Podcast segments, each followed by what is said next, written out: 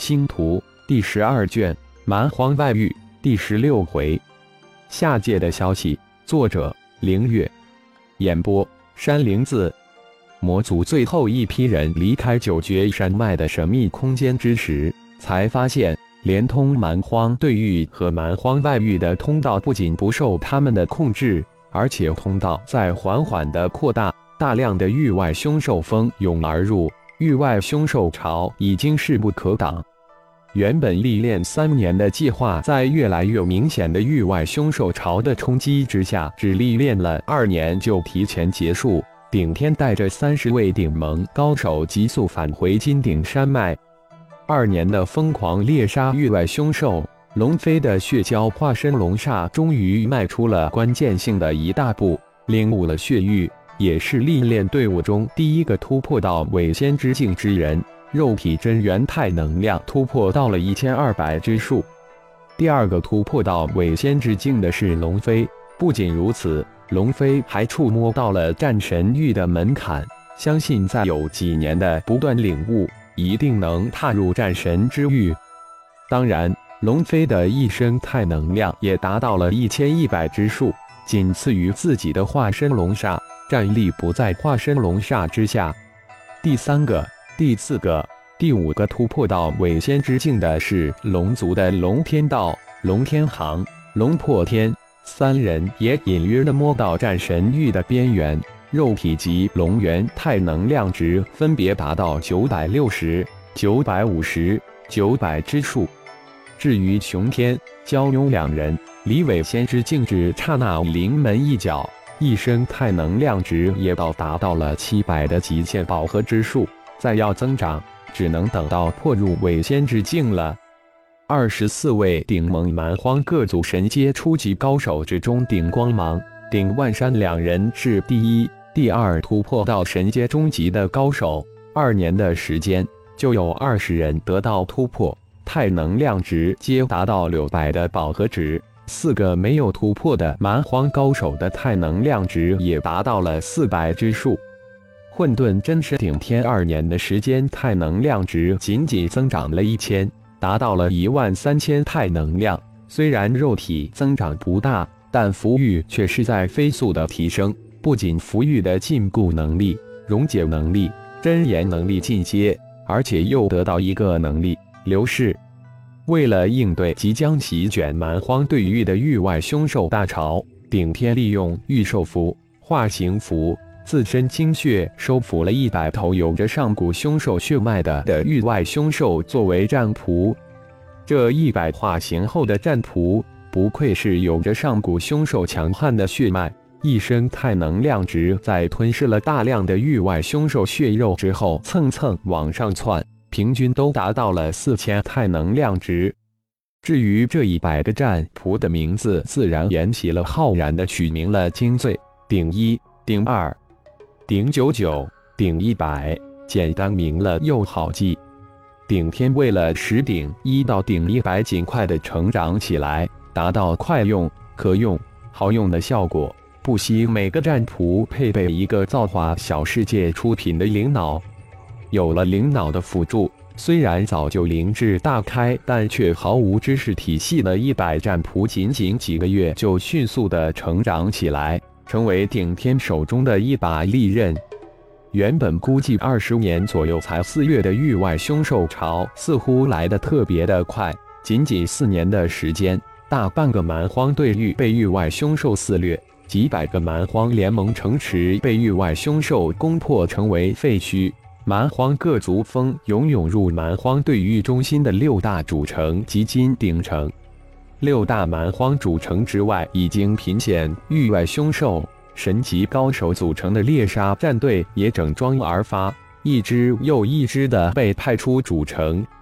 金鼎城历经四年不断的扩建，城域已经扩大到原来的二十倍，收拢了一大半主城容纳不下的蛮荒部落。现在的金鼎城当之无愧成为了整个蛮荒对域的第一大城，人口达到了八千万之巨。顶盟也逐渐成了一个庞然大物，顺利成为蛮荒对域第一大盟。顶天带领历练队伍及一百战仆的回归，顿时使得金鼎城原本高涨的声势一下子冲到了顶峰。顶盟大祭祀顶天的府邸，星光盟二十一人齐聚一场空旷巨大的议事大厅之中。混沌真身顶天高坐上位，几十个儿女弟子纷纷见礼后，按次序分坐两边。顶天扫了一眼二十一张兴奋的脸，很是满意，微微点了点头，这才开口道：“雄霸，你先说说魔界的情况。”禀师尊，十年前，师弟雄天突破，接替师尊之位，成为魔界第四位魔帝。我们几个师兄弟商议了一下，一致决定举起一直隐藏在幕后的星光宗大旗，接着将魔界星光宗在万象界的所有势力并入万象界星光盟。后来，我与师弟英飞前往万象界，亲自征得三位师母的同意，这才追随大师兄及二位师弟的脚步进入了蛮荒世界。雄霸简单的将认为需要禀报的事情讲了一遍。嗯，这样也好。修真界、妖界、万象界、星光盟相互呼应，可以极大的震慑一些宵小。你们出发之时，三位师母修炼到那一境界了。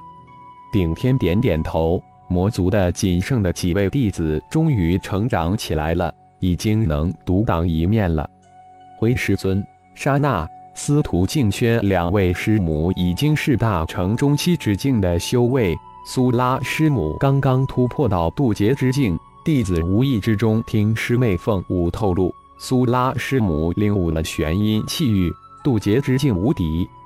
英飞接口回答道：“啊，母亲领悟了玄阴气域。”苏浩顿时惊呼出来，自己的如意化身也刚刚领悟出初级五行领域。他也是刚刚从父亲那里得知领域的事情，当然知道领域是一个多么强大的神通。嗯，真正的名字应该称之为玄阴煞气领域。比起老二化身龙煞的血域，老三化身如意的五行领域丝毫不差。如果单论攻击性，还略有用处。顶天点点头，解释道：“二姐，那天让我们的化身比一比。”苏浩一听，立即来了劲，当即邀战。老三既然提出来了，二姐当然不会藏着掖着，正好让老大的化身金煞也感悟一番，说不定金煞一下子就领悟出血域了呢。龙飞笑着回应道，目光自然扫向了老大金刚。金刚将金煞交给龙煞，这样领悟的速度会快很多。金煞的血域就是在未父的血麒麟化身血域之中领悟出来的。顶天也顺口吩咐道：“好的，父亲。阿浩，你来说说修真界、万象界、妖界星光盟的情况。”顶天又问道：“我对修真界星光盟的情况掌握的清楚一些，老五昊天比较了解万象界。”老大，等下就介绍妖界星光盟的情况吧。见父亲将眼光投到自己身上，苏浩稍稍整理了一下，说道：“修真界星光盟已经拥有二三十个星球，弟子门人达到十几亿。继九大门派之后，成为修真界第十大门派。大师兄麦迪的火麒麟化身，在我进入三十三重天之前就突破到渡劫初期。”想来大师兄现在也应该突破到大成顶峰了。师叔布尔斯已经是九品大气师，修为应该也突破到大成中期了。圣医总也进入了修真界十八上宗之列，四大序列圣医成为圣医宗的金字招牌。至于一众师叔，都应该突破到合体顶峰了，离大成不过临门一脚了。苏浩也是简明的给父亲讲了一遍，当然一些不重的小事自然不提。